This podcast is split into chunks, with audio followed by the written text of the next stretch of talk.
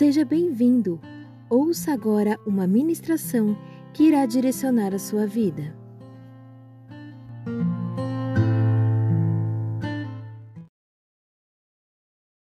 Queridos, é o seguinte, vamos lá. O que, que nós vamos tratar um pouquinho hoje? Eu quero começar primeiro, antes de eu falar, como eu falei, eu quero dar continuidade. Mas antes de eu entrar naquilo que eu gostaria de tratar com vocês, eu queria só trazer para você um entendimento que é muito importante. Nós, como igreja, nós possuímos esse entendimento. E uma das coisas que eu gostaria de tratar com você é o seguinte. Eu queria perguntar para você quais têm sido é, ou quais são as suas percepções de tudo que está acontecendo nestes dias ou nos últimos dias. Eu quero fazer essa pergunta para você: qual, qual, quais têm sido a sua, a sua percepção espiritual de tudo que está acontecendo nesses dias, de tudo que está ocorrendo nesses dias? Qual é a sua percepção espiritual?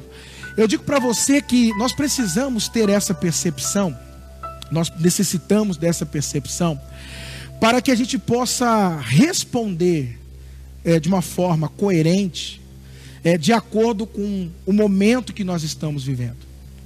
E isso é muito importante nós entendermos isso, compreendermos isso e, e entender, amados, que existe algo em nós chamado discernimento. Cada cristão ele possui o discernimento dentro de si. E é esse discernimento que vai lhe dando as percepções. Por exemplo, quando você entra num ambiente, você consegue é, identificar, você consegue perceber como se encontra aquele ambiente, como se encontra aquele lugar. É, eu digo isso porque nesses dias, eu tenho certeza que é, tem vindo ao, ao seu espírito muitas percepções. Eu tenho conversado com alguns pastores, nós temos é, conversado com a minha mulher, conversado com, com cristãos também, com o povo aqui da igreja, com os discípulos de Jesus. E é interessante como cada um deles traz uma percepção. Alguns falam, é, a igreja estava muito acomodada, não é verdade? Outros falam assim, ah, a igreja estava muito ocupada. É, alguns estavam desatentos. E aí as pessoas começam de alguma forma a perceber o ambiente espiritual. Você notou que o apóstolo Paulo ele fala, ele cita em uma de suas cartas sobre as potestades do ar, do ar. Olha que coisa, ar. Então, quando ele fala sobre ar, sobre regiões celestiais, sobre espíritos, é, é possível que nós, que somos espíritos e espíritos eternos, conseguimos de alguma forma identificar como que se encontra o ar Olha que coisa, essa percepção no ar.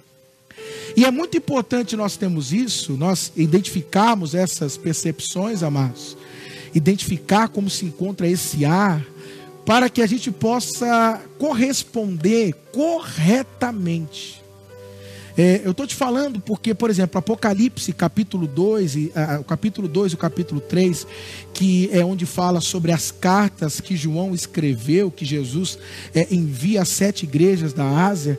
Se você observar aquelas cartas que existem ali nas sete, as cartas que foram enviadas às sete igrejas, você vai perceber que cada carta daquela traz a percepção espiritual de cada igreja. É interessante, por exemplo, a primeira carta, é, que é a carta de Éfeso, a igreja que estava em Éfeso, e é interessante nós, nós entendemos que igreja não é denominação e nem instituição, igreja é um organismo vivo de pessoas, e a igreja ela foi criada e ela é para a cidade. Por isso que quando você lê, quando você lê, lê lá em Apocalipse, está escrito o quê? Carta à igreja que está em Éfeso. Então, quando Deus ele trata com uma igreja, ele trata com essa localidade, a igreja que está inserida naquela realidade, naquela localidade. E aí o que é interessante é que o, o João ele traz o prognóstico, o prognóstico daquela igreja. Ele traz, ele traz é, a realidade que se encontra aquela igreja. E aquilo nada mais é do que uma percepção espiritual que João teve da igreja. Então, como por exemplo, a igreja de Éfeso, ele diz que era uma igreja que era muito empenhada, perseverante, era uma igreja que colocava prova aqueles que se diziam ser é, apóstolos. Então, se você observar, era uma igreja que, nos dias de hoje, modelo para cada um de nós. Uma igreja que ele diz, uma igreja que tem sofrido pelo nome do Senhor, que tem suportado as tribulações, as provações. E o que é interessante? que na continuidade da carta, o que, ele diz? Mas tenho, porém, algo contra ti.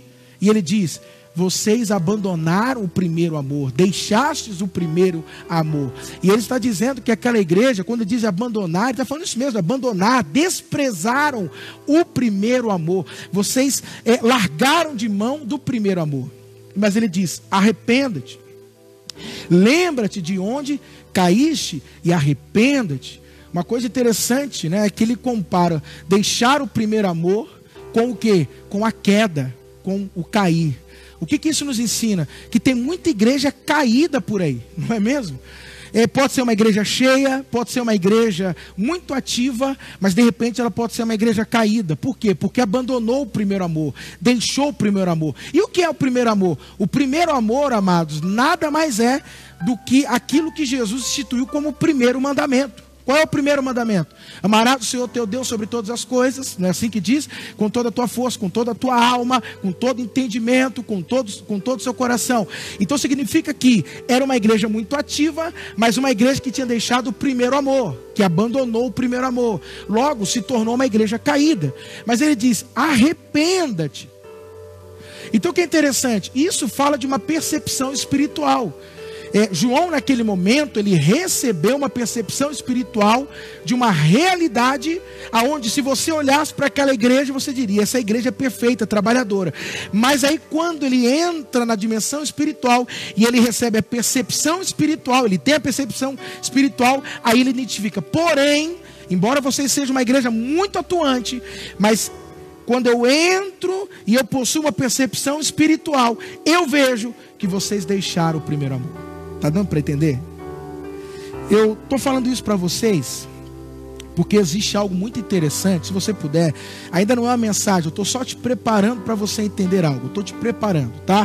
É, abre 2 Samuel capítulo 21, se você estiver com a Bíblia. Olha o que, que diz aqui, 2 Samuel, capítulo 21. 2 Samuel, capítulo 21.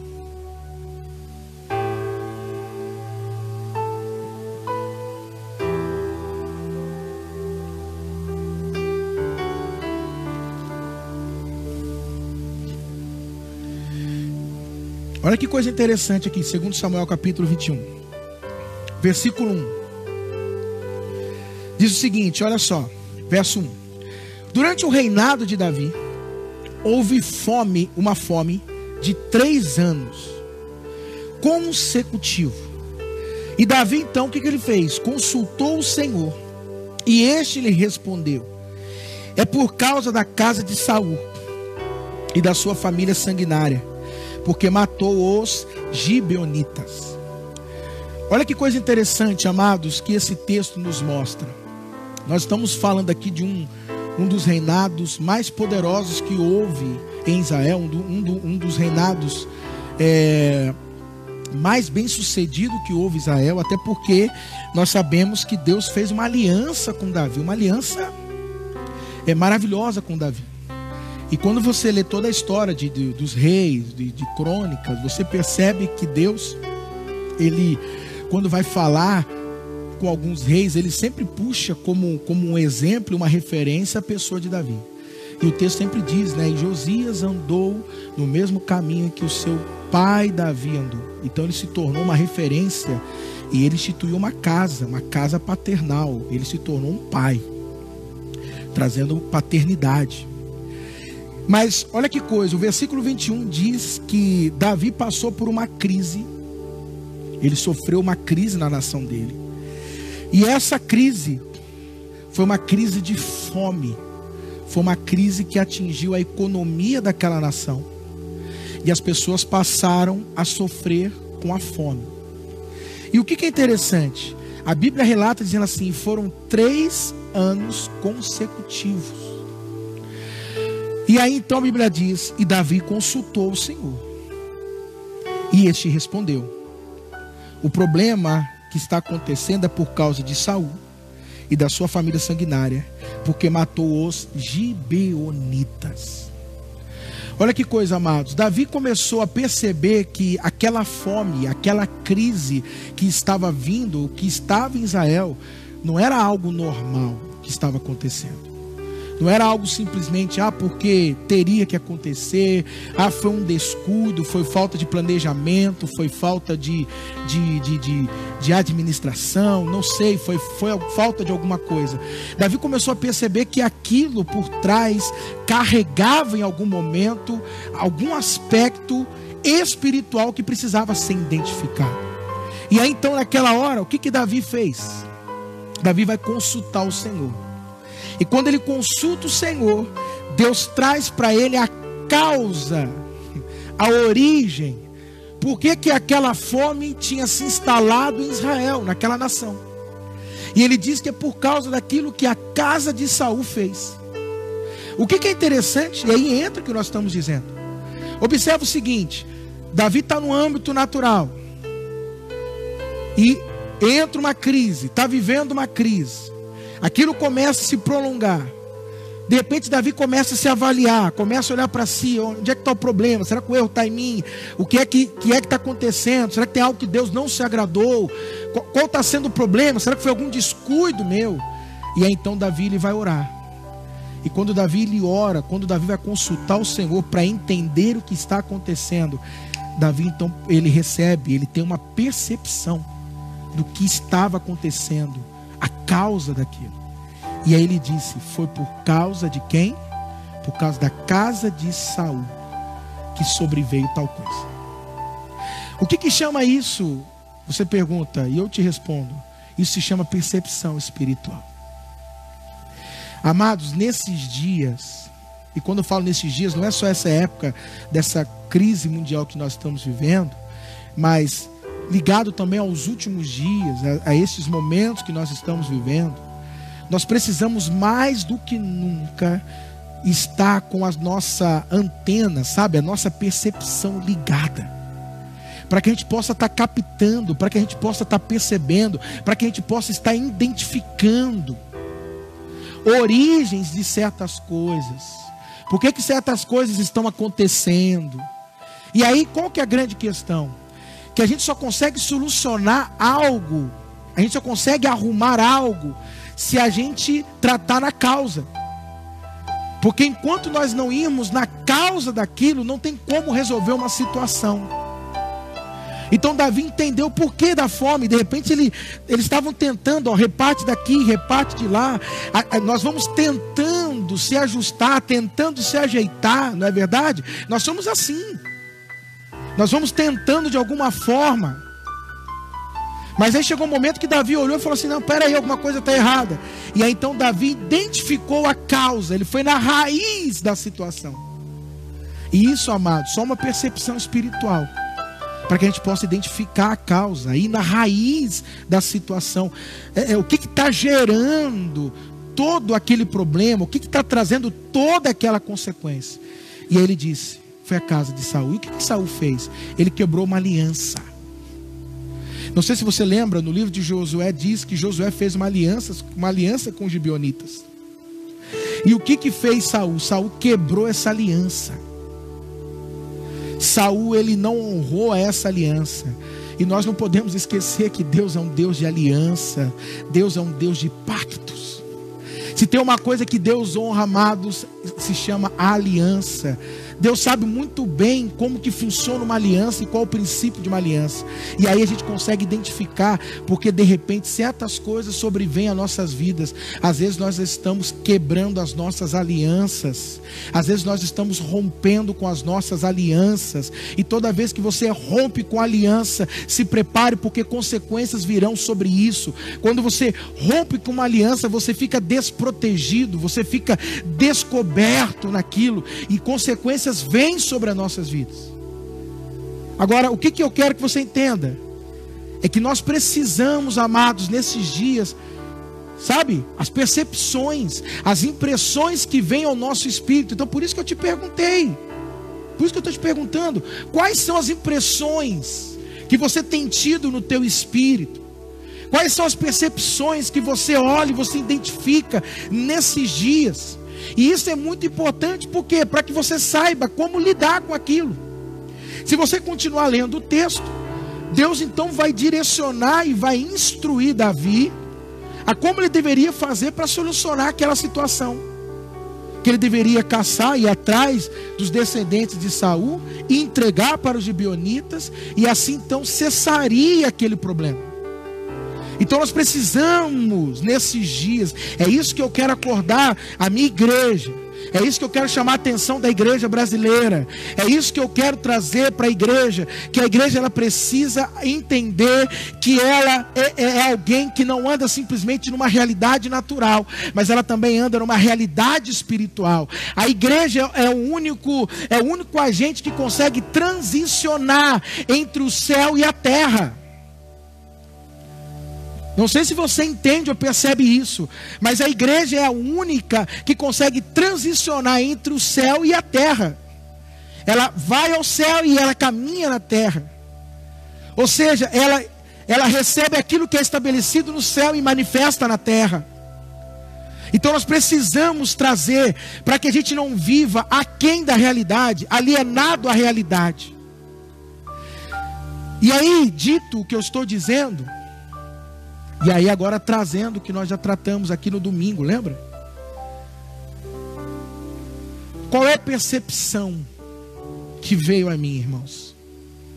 Qual é a percepção que veio ao meu coração? E aí uma coisa que veio ao meu coração, eu me lembro que até na, na segunda eu estive orando e eu estive buscando, e aí Deus assim falou, tratou algumas coisas comigo, e, e, diante de coisas que eu estava tratando, ele diz: Não, isso aqui, isso aqui é uma mensagem, essa aqui é outra mensagem, e eu vou direcionar você, né, para essa ou para aquela. E aí eu, eu, eu, entendi que na quinta eu tenho que tratar com isso, domingo eu vou tratar uma outra coisa, mas eu entendi que hoje eu preciso tratar com vocês isso, a percepção, a impressão que veio a mim diante disso que nós estamos vivendo. Então abra por favor em Lucas capítulo 18, vamos lá? Lucas capítulo 18. Lucas capítulo 18. Aleluia. Melhor, desculpa, falei 18, né? Não é 18. É 22.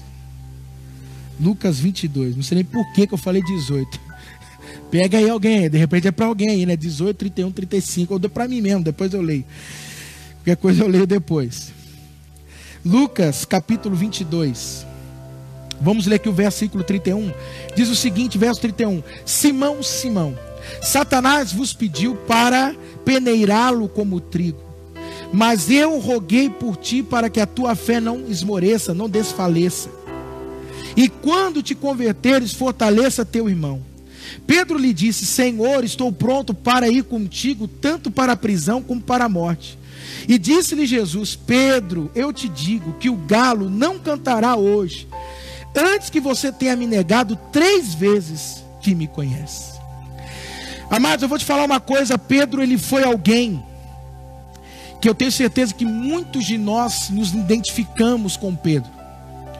Eu tenho certeza que você, em algum momento, já se identificou com Pedro. Eu já me identifiquei com Pedro. Em muitas situações da minha vida, tem hora que a gente olha e, e, aí a gente lê a história de Pedro e a gente vai se identificando e a gente vai percebendo e a gente fala, rapaz, é, compareço Pedro. Porque Pedro, se você observar, ele era um sujeito muito impulsivo não é? E, o, que ele, o que ele pensava, ele falava, não é desse jeito? Pedro, ele era um sujeito que agia muito mesmo no sentimento, na emoção, e, e de alguma forma eu tenho certeza que tanto você quanto eu já se identificamos com isso em relação à pessoa de Pedro. Mas é, eu gostaria que você olhasse para a história de Pedro num todo. A partir do momento que ele teve um encontro com Jesus ali, é, na pesca, como a gente chama de pesca maravilhosa, né? intitulado assim. E como que a vida de Pedro foi se desenvolvendo ao longo dos anos, na caminhada que ele foi tendo com Jesus, na comunhão que ele foi tendo com Jesus, no discipulado que ele teve com Jesus, na convivência que ele, que ele foi tendo ao longo dos três anos, três anos e poucos que ele conviveu com Jesus. E aí, amados, a gente começa a identificar algo que a gente pode dizer, é, é, perceber que é muito parecido com cada um de nós aquilo que Pedro passou e aquilo que Pedro experimentou na vida dele. Então a gente observa, como eu disse, que Pedro é alguém que experimentou grandes milagres, grandes, grandes experiências sobrenaturais. Por exemplo, andar sobre as águas. Você já andou sobre as águas? Alguém já teve essa experiência de andar sobre as águas? Mas ele andou sobre as águas. É, Pedro foi alguém que como eu disse, a pesca maravilhosa, depois de um dia frustrado, depois de um dia em que ele trabalhou a noite toda, e de repente no, no outro dia ele teve a maior pesca da vida dele, e ele experimentou isso na, na vida dele. Pedro foi alguém que viu, por exemplo, Jesus ressuscitando uma menina de 12 anos. Pedro esteve presente. Amados, Pedro foi alguém que viu Jesus se transfigurando diante deles. E ali ele viu Elias e ele viu também Moisés diante deles. E ele foi alguém que ouviu aquela voz dizendo: Esse é meu filho, a ele vocês devem ouvir. Pedro ouviu isso. Pedro foi alguém, amados, que o Senhor, assim como os outros, o, os designou e designou a ele para ir de dois em dois, de vila em vila, de aldeia em aldeia, expulsando, expulsando os demônios, curando os enfermos, anunciando o reino de Deus. Pedro foi um, da, um daqueles que, quando voltou, ele disse: Mestre, em teu nome até os demônios se sujeitam. Então a gente precisa, assim, olhar um pouquinho ao longo da vida de Pedro e começar a observar a vida dele. E ali, amados, como eu disse, Pedro, ele é muito parecido com muito de nós.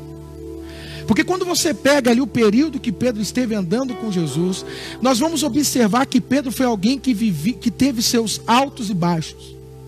Foi alguém que em um período esteve fluindo, vamos dizer assim, voando, e de repente alguém que estava numa tremenda derrota.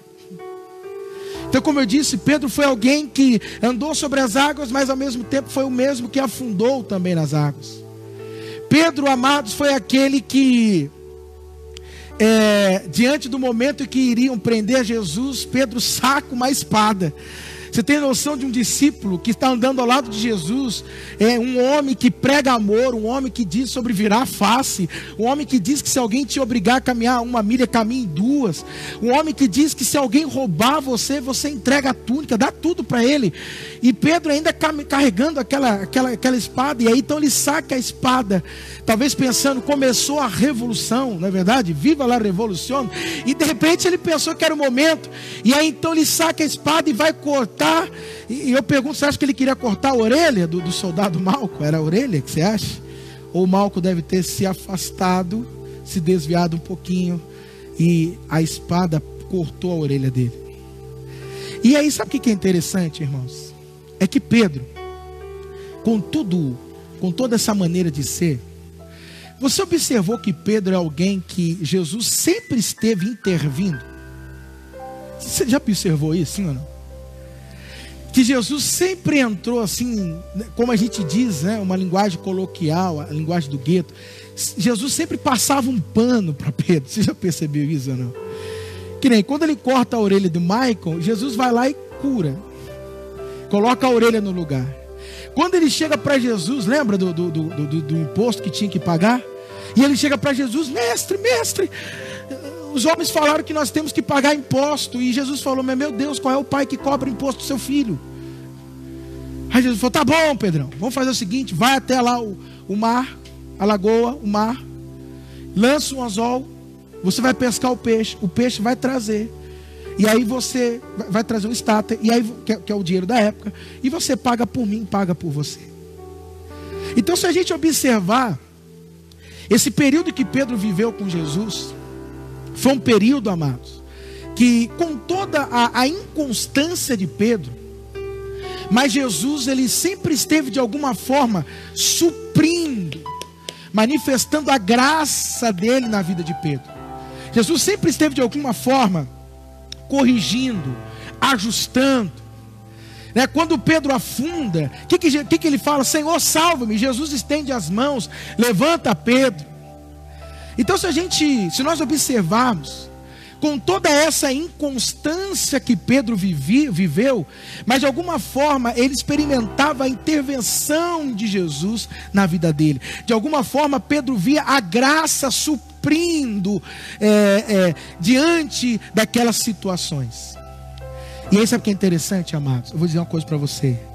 Quantos de nós, ou de repente você que me ouve agora, você pode dizer assim: olha, pastor, eu, eu posso dizer para você que eu sou como Pedro.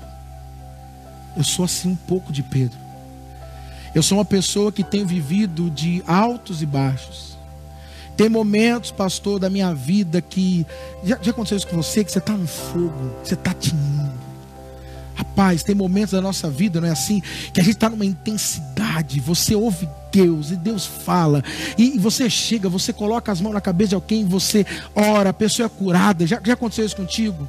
De você estar tá vivendo um tempo muito bom, você acorda às madrugadas e, e lá você busca a Deus, e de repente, é, ou as coisas vão caminhando, e você entra, do jeito que você estava aqui em cima, você desce.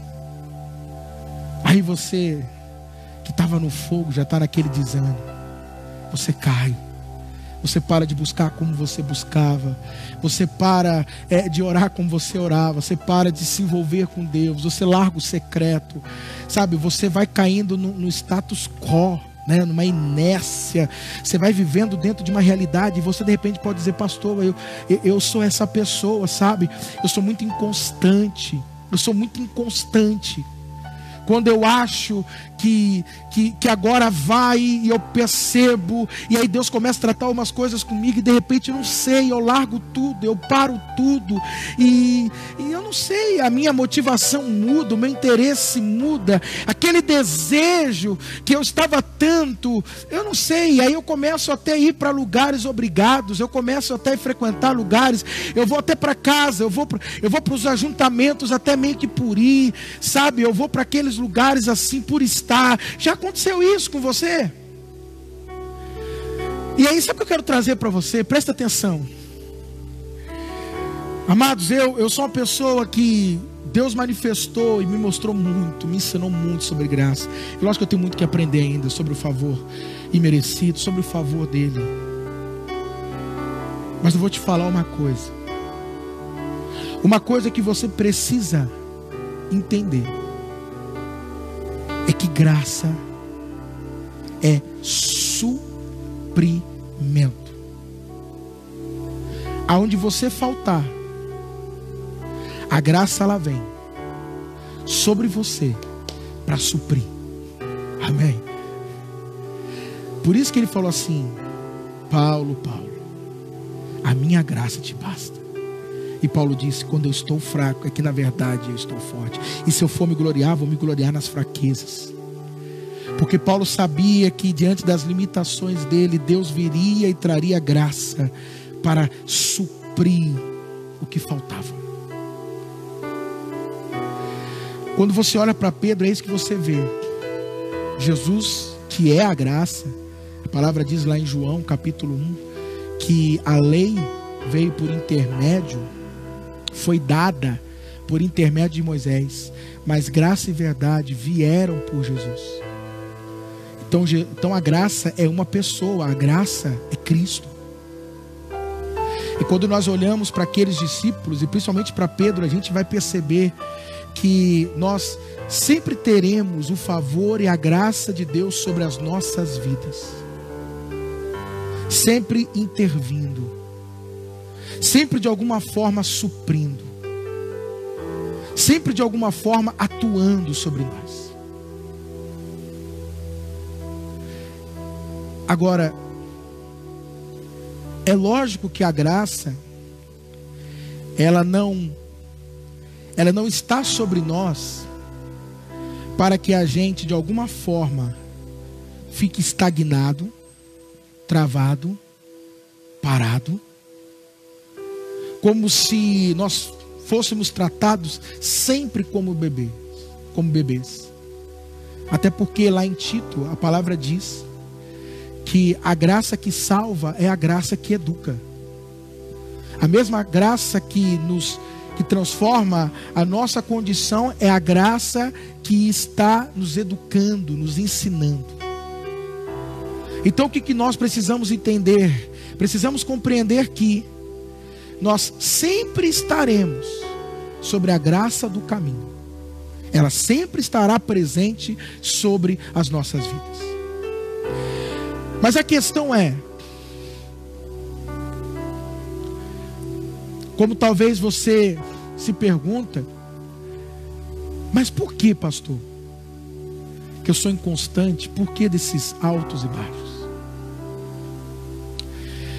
Amados, nós vivemos em um tempo em que, quando você olha para Pedro, você identifica muito isso. E a gente observa que nós, não sei se você, você já viu isso, mas nós somos seres ambíguos, dúbios. Nós somos, o nosso ser é um ser relativizado. É como nós somos. Quando você olha então para Pedro, essa inconstância, essa inconstância, nada mais do que ela está manifestando a essência do ser de Pedro, que era alguém ainda muito relativizado. Eu já vou explicar para você o que é, de repente você fala, o que é relativizado? Eu já vou comentar, espera só um pouquinho, tá? Mas só para você entender.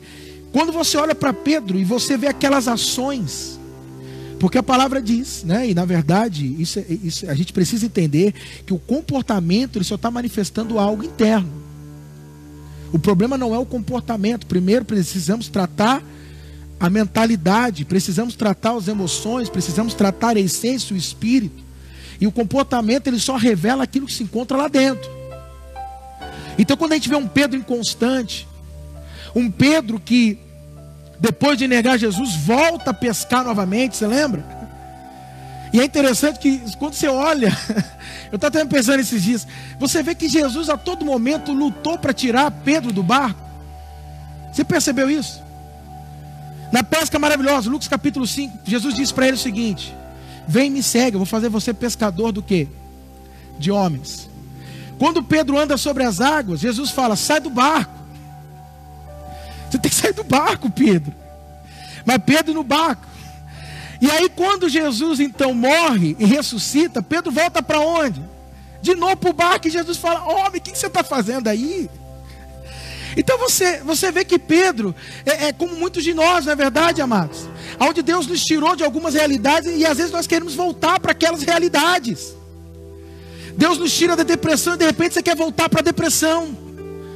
Deus te tirou de, de um ambiente, mas de vez em quando parece que dá uma nostalgia e você quer voltar para aquele ambiente. Então observa Pedro e, e, veja Pedro como Pedro foi alguém assim também. Onde Jesus o tirou daquela realidade, tirou ele daquele ambiente, e ele estava tornar, e ele tornava a estar lá, e Jesus dizia: Pedro, Pedro. Até que chegou uma hora que quando Jesus ia conversar com Pedro, Jesus termina dizendo: Pedro, vai chegar um tempo que você não vai se mandar mais. Alguém vai conduzir você e vai te levar, Pedro. Alguém vai te, sabe, vai te levar. Você não vai ter mais vontade própria. Você vai perceber que vai chegar esse tempo, Pedro. Agora, por que que Pedro era assim? Porque Pedro ainda era um ser relativizado. E amados, preste atenção, a percepção espiritual agora. E nós vivemos em um tempo, não é verdade? Nesse mundo aí fora, onde tudo está se relativizando. Tudo é relativo. Nada é absoluto. Sim ou não? Você pode ter o que você quiser, você pode ser o que você quiser ser. Não existe uma verdade, existe a minha verdade, existe a sua verdade. Ou seja, tudo é relativo. Você tem a sua opinião, eu tenho a minha opinião. Você tem o seu ponto de vista, eu tenho o meu ponto de vista. O que é melhor? Depende. O que é melhor para você, para mim pode ser pior. O que é pior para mim pode ser melhor para você.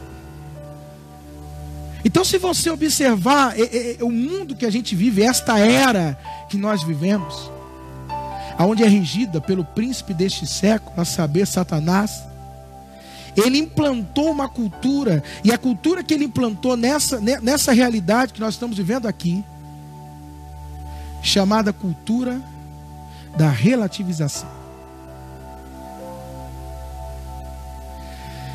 E aí, amados, é o que eu quero trazer para você aqui agora, presta atenção.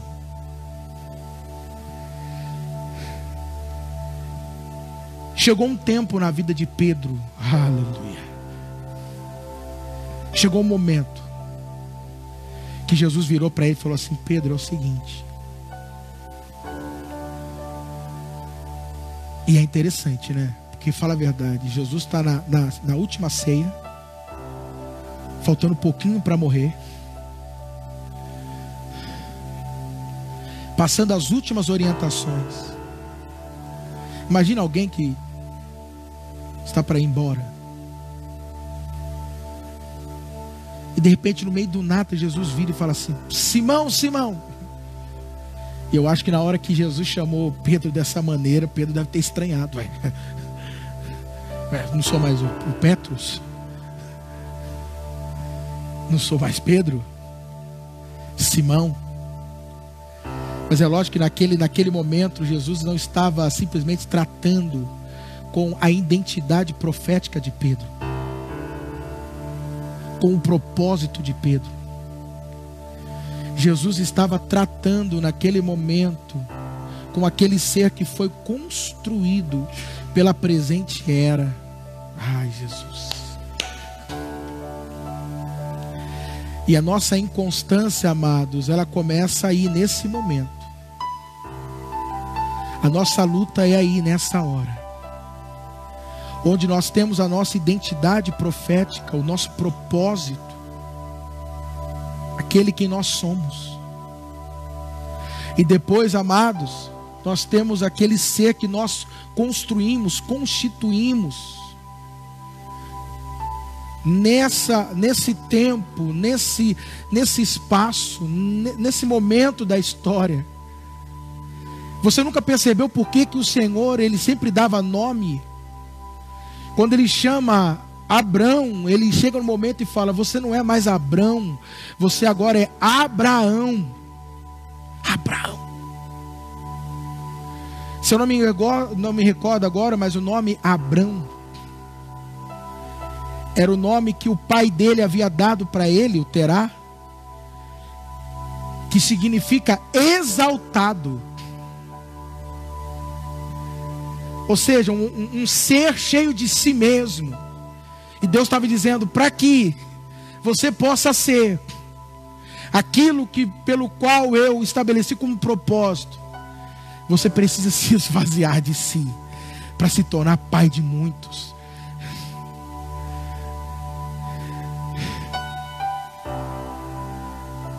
Você não é Jacó, você é Israel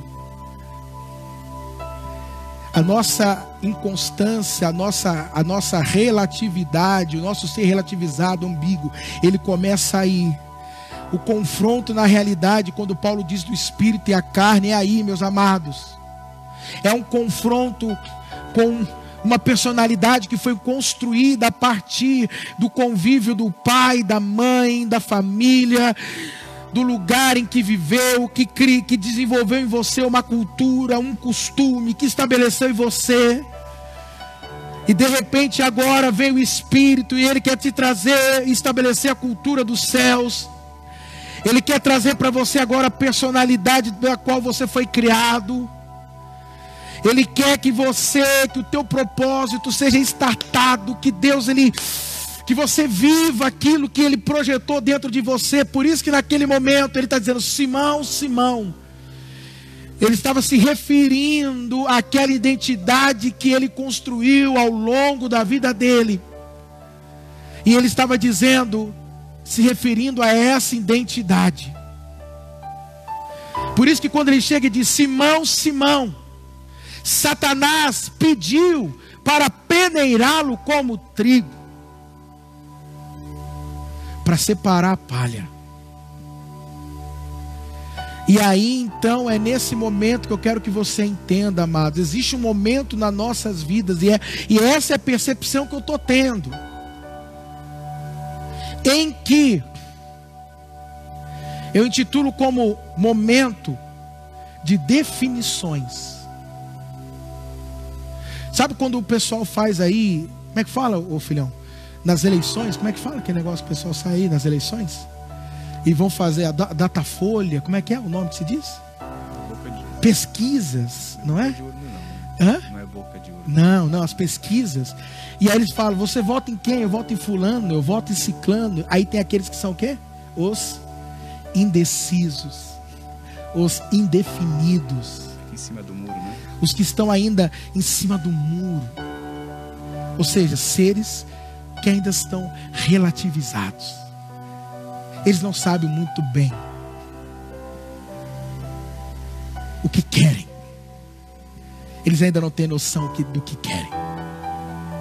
Eles não têm noção de que realmente eles projetam para o futuro.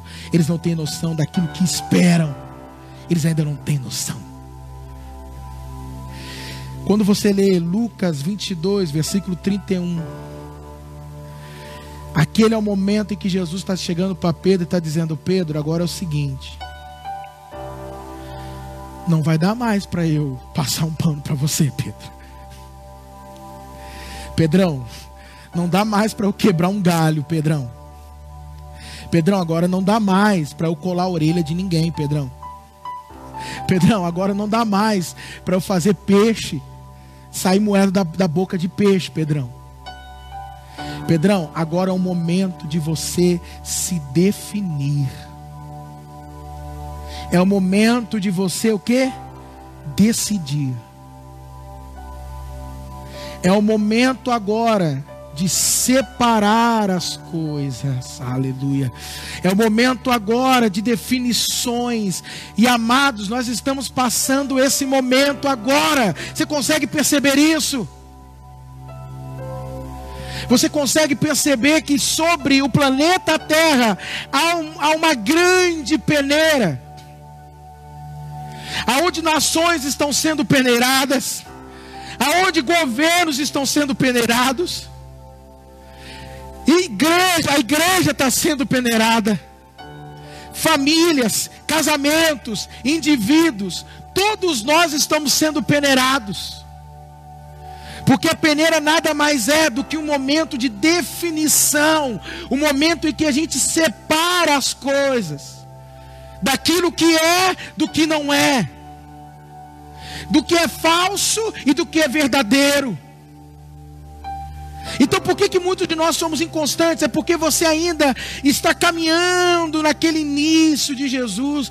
Então digamos que no processo, ainda nessa parte do processo, do caminho, que você está vivendo, ainda meio que permitido você, se, você ser esse ser dúbio, mas entenda, chegará um momento em que vai ter que haver uma separação entre o Simão e o Pedro, e a questão é quem vai ficar, Simão ou Pedro? E nós estamos vivendo um tempo em que é o momento, e falando agora para a igreja, aonde a igreja ela vai precisar e ela precisa se definir em muitas coisas. Observa uma coisa, você tem visto que ao mesmo tempo em que o mundo é um mundo relativizado, mas ele também está se tornando um mundo polarizado. Você percebe? Eu digo que essa é uma característica dos últimos dias. Há uma polarização muito grande. Porque é uma característica desses dias. Lá em Apocalipse, quando vai se tratar com a igreja, não me lembro qual agora, me perdoa. Mas João diz, ele traz a percepção daquela igreja, a percepção profética. Ele diz: Você não é quente e nem frio, és morna. Quem, oxalá, quem dera se fosse quente ou frio. Quem dera. Mas por ser morno, o Senhor, ó, vomitará. Apocalipse, tratando com a igreja, ele está dizendo: que a igreja nesses últimos dias não pode ser uma igreja relativizada, ela não pode ser uma igreja que quer agradar todo mundo. Aliás, como eu já disse, você sabia que nunca foi o propósito de Jesus agradar as pessoas? Às vezes a gente escuta as pessoas falando assim: é, mas até Jesus não agradou a todos, como se esse fosse o interesse de Jesus agradar pessoas. O interesse dele sempre foi o quê? Fazer a vontade do meu Pai. Esse sempre foi o alvo dele. Amém? Por isso que nós nesses dias não podemos ter uma igreja que agrade as pessoas, mas nós temos que ter uma igreja que procura o quê? Agradar ao Pai, a fazer a vontade do Pai. O que a gente tem visto? Pessoas que vão a um lugar, que vêm ao espaço, ah, eu não gostei daquele louvor, não gostei daquele pastor, não gostei daquele irmão, e elas saem. Irmãos, entenda, a igreja não tem que se adequar às pessoas. As pessoas aqui precisam se adequar ao espírito da igreja, ao espírito que fala a igreja. Eu dito, eu estou dizendo isso porque as pessoas elas sempre estão procurando o quê? Aquilo que lhe é ideal para elas mesmas. Mas meu amado, nem você é um ser definido. Como é que você quer definir algo que se nem você se definiu, se nem você sabe quem você é, o que você quer da vida? Como é que você pode chegar para as pessoas e dizer: Não, isso não está bom, não, você tem que ser assim, não, tem que ser assado, se nem você é? Só existe um que é. E ele disse: Eu sou. Quem é, quem é o Senhor? Quando ele chegou para Abraão, lembra? É, é, quem é o Senhor? Eu sou. Moisés chegou: Quem és tu? Eu sou. O único que é. Por isso que no Apocalipse diz: Aquele que era, que é e que há de vir. Oh, ele não está falando isso para que, dizendo que ele é alguém. Não, ele está dizendo, ele é sempre. Mas para que vocês entendam, quando vocês eram, ele já era. Quando vocês são, ele já é. E quando vocês será, ele continuará sendo. O único ser absoluto, absoluto, é o Senhor Deus. Amados, vai chegar, chega-se um tempo e, e, e, talvez alguns vão num ritmo, outros num outro ritmo, mas eu digo agora que para o mundo chega-se um tempo em que a peneira está passando e está separando, está separando. Você já percebeu que você, eu tenho certeza, que você já reconsiderou muitas coisas? Sim ou não? Já reconsiderou muitas coisas nesses dias, Brunão? Muito Já reconsiderou? A gente fica muito mais pensativo. Mais pensativo? Não é? Quantos de nós você não está assim? Porque a peneira, o que, que ela faz? Ela separa o que presta do que não presta. Pega essa. Do que é útil e do que é inútil. Do que serve e do que não serve. Do que é real, verdadeiro ou ilusão. Ela separa. É interessante que essa peneira, como na vida de Pedro, mostrou para Pedro quem ele era. É isso que eu estou dizendo, ela separa, ela define. E o que é interessante? Ela faz isso para que você tome uma decisão. E aí, você vai ser o que? Simão ou você vai ser Pedro? Amados, essa definição que eu estou colocando aqui é uma definição que chega um momento em que você vai viver, continuar vivendo, se enganando, uma mentira, ou você vai cair de cabeça e viver a verdade. É isso que é esse momento. Quando você olha para Pedro, lembra? Você leu aí, o que, que Jesus disse? Pedro,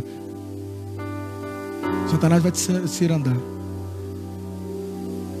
Aí o que, que Pedro falou? Ah, mestre, mestre, meu Senhor, eu estou a ponto de morrer por ti, se for necessário.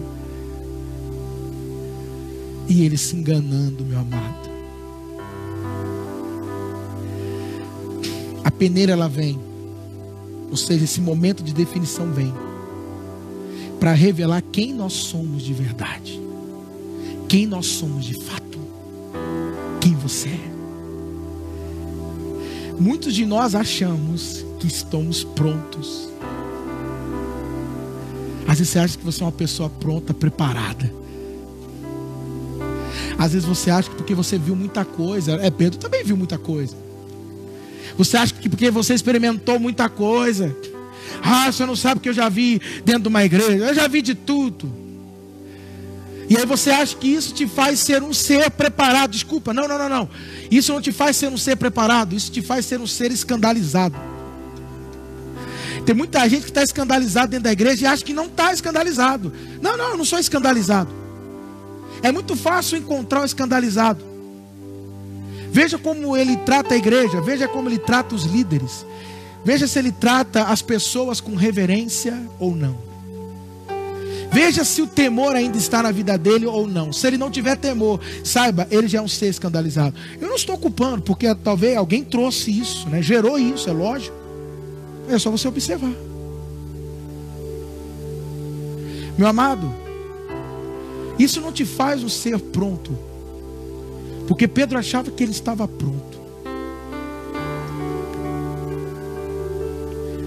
Pedro achou que ele já estava definido que ele já podia suportar e tratar em muitas coisas. Mas sabe o que é triste? A Bíblia fala que Pedro negou Cristo para uma criada. Por isso que a Bíblia faz menção. Ou seja, Pedro não negou para os soldados da Roma, de Roma, para o sinédrio, os saduceus, não.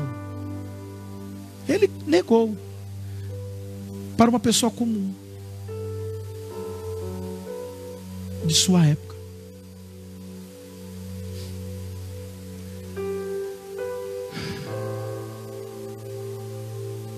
Nós estamos vivendo um momento, presta bem atenção, de definições. Não é verdade? E quando isso passar, a igreja ela, ela, ela, vai, ela precisa sair decidida, definida. Ela não pode se vender mais. Ela não pode mais compactuar com coisas ou fazer alianças com os homens deste mundo, os lobos. Não, ela não pode mais. Não, meu amado.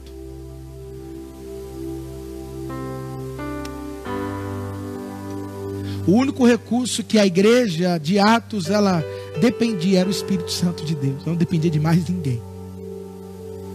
O único recurso que a igreja de Atos, a igreja primitiva, dependia, o único recurso de quem, do qual ela dependia era o Espírito Santo de Deus. A igreja ela precisa definir a quem ela está buscando a definir se ela está se relacionando com Jesus a partir daquilo que Jesus pode dar para ela ou a partir daquilo que ele é. Aliás, vou repetir: a igreja precisa definir a partir do que ela vai se relacionar com Cristo. A partir das bênçãos ou a partir do amor dele, como diz Paulo aos Efésios, que Cristo amou a igreja e se entregou por ela. Não há nada mais forte que o amor, irmãos. Nada. Presta atenção. Nós estamos num ponto crucial. E a percepção que eu vejo é essa, que eu trago. É um momento de definições. Quantas coisas você já considerou aí, está reconsiderando? Isso não, isso aqui, ó. Isso é supérfluo. Isso é exagero. Tá demais. Fala a verdade. Nós estamos separando o que é essencial daquilo que é superficial. É o momento disso, igreja. De definições.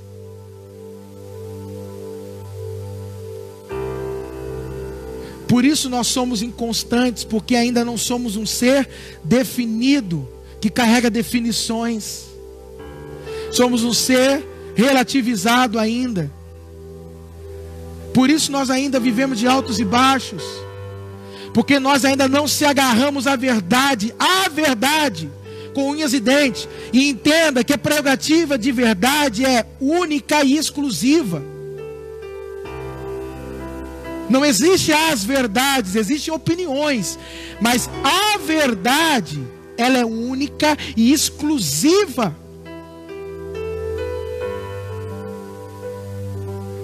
A igreja não pode mais negociar a verdade que ela carrega. Nós não podemos mais, amados.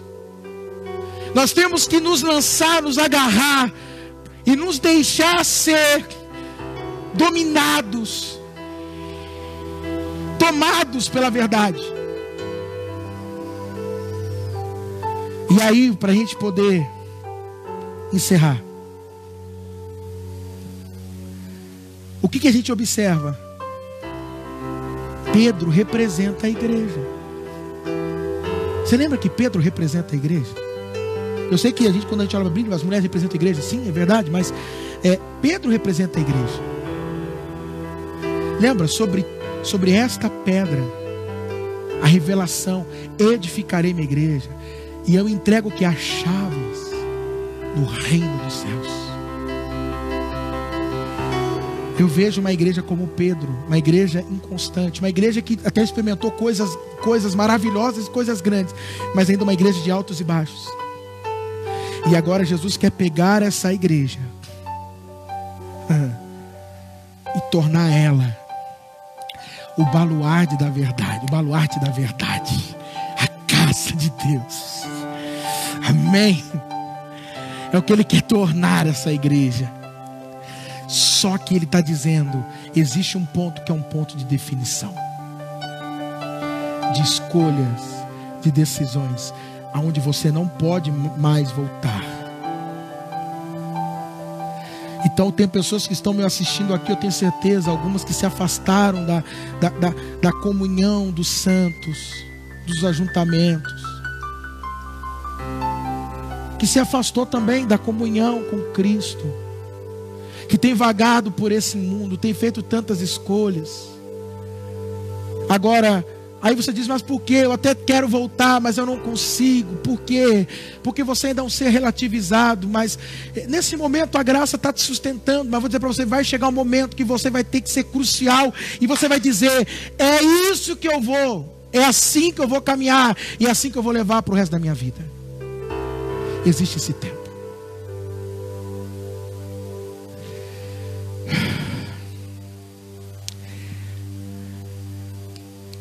O tempo que estamos vivendo é um tempo de posicionamentos, de postura. Aonde Jesus está dizendo para Pedro: Pedro, você não vai mais.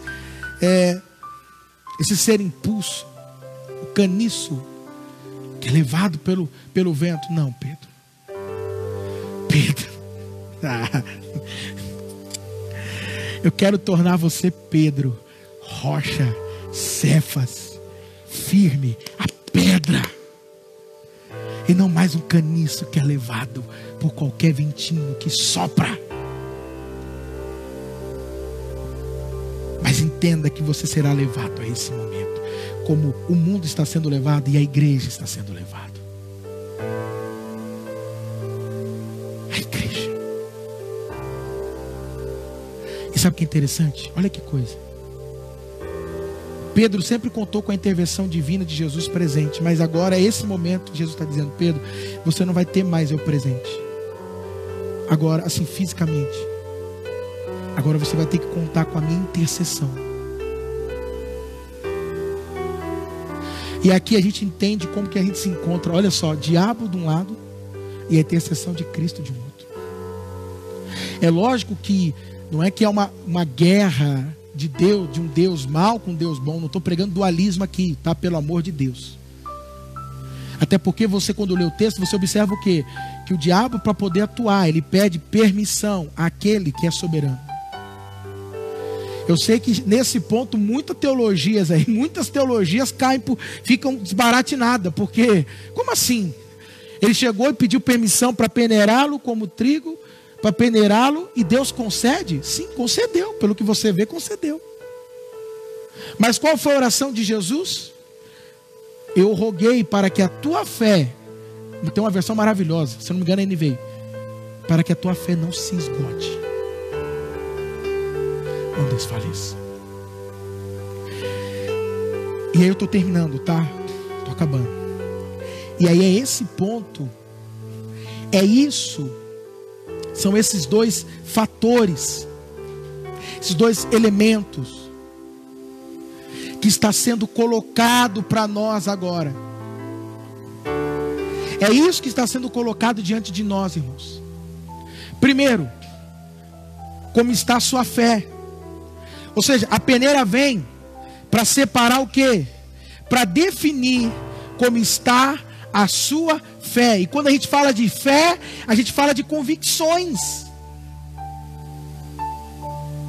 Então, digamos assim, Pedro não estava tão convicto assim sobre aquilo que ele disse.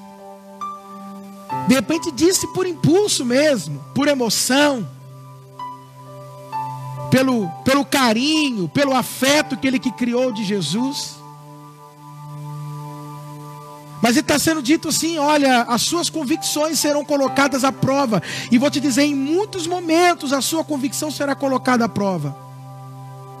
Aquilo que você crê, aquilo que você, eh, que o seu ser tem sido constituído, será colocado à prova. Os princípios, os princípios, os valores que o Espírito tem implantado em você, que são os princípios e os valores do reino, pela causa de Jesus em muitos momentos serão colocados à prova. E qual o segundo ponto que nós precisamos definir? E aí, o segundo ponto, irmãos, é conduzido pelo primeiro, convicção. E o segundo ponto fala de comprometimento. A gente precisa definir isso, o nosso comprometimento. Como assim? Quando Jesus disse para ele: Antes que o galo cante, você me negará três vezes. Até que ponto Pedro realmente estava comprometido com Jesus? E a pergunta eu faço para você a mesma: até que ponto você está comprometido com Jesus? Até que ponto você está comprometido com Ele?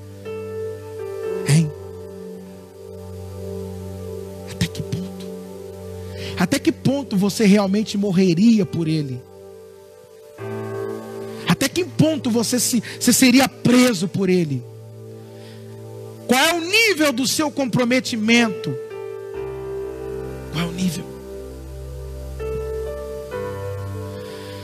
Por isso que eu falo, é um momento de definição. Nós vamos sair, estamos passando por esse momento.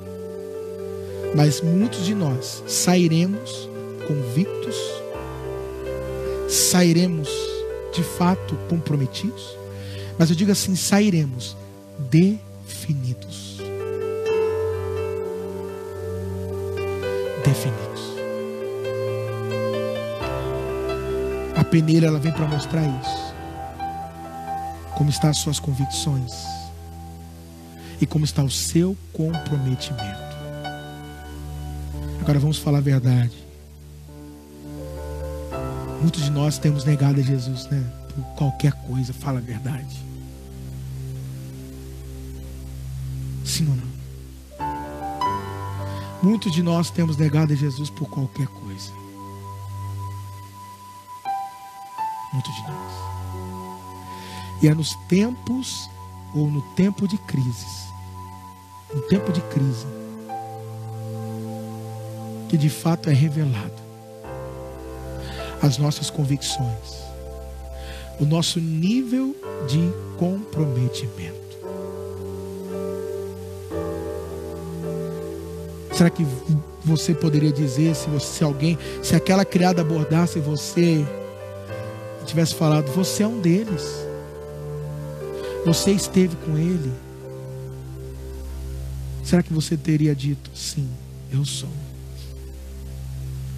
Eu estive com ele. Eu andei com Ele. Eu caminhei com Ele. Eu vivi com Ele. E eu vi coisas maravilhosas. Eu nunca vi igual, alguém igual a Ele. Eu nunca vi uma pessoa como Ele. Sim. E se quiserem me prender, que me prendam agora. Porque é o mínimo que eu posso fazer. Em troca de tudo que eu recebi. A honra de ser preso, de ser morto por Ele. Será que a igreja brasileira está preparada para isso?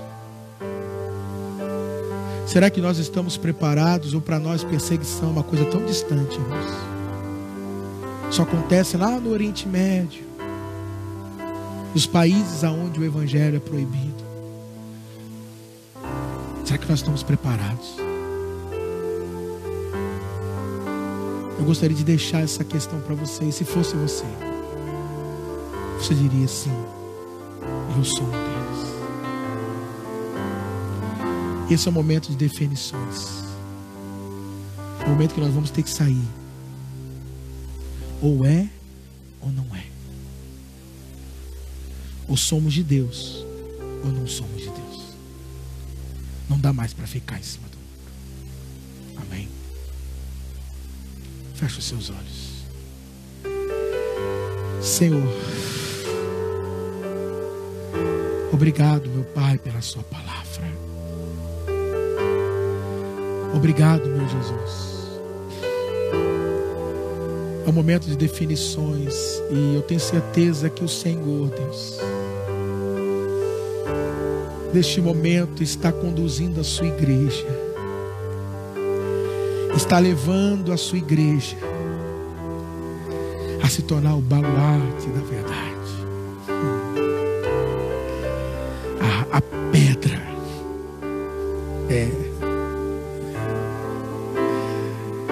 Senhor está tornando a sua igreja uma referência estruturada. E logo o Senhor está trabalhando de um modo celular, ou seja, tratando indivíduos e famílias. Porque quando nós tivermos famílias estruturadas, logo teremos igreja estruturada e logo teremos uma sociedade estruturada. Pai, ajude aqueles que ainda estão nessa inconstância, ainda estão, meu Pai, vivendo como um ser relativizado, cheio de dúvidas, cheio de questionamentos, cheio de tantas situações ainda mal resolvidas, ainda se perguntando para onde eu vou, o que fazer, como. Mas agora ela chega diante de um momento, e o Senhor está conduzindo ela a esse momento crucial de uma decisão, de uma escolha, de uma definição, em o nome de Jesus.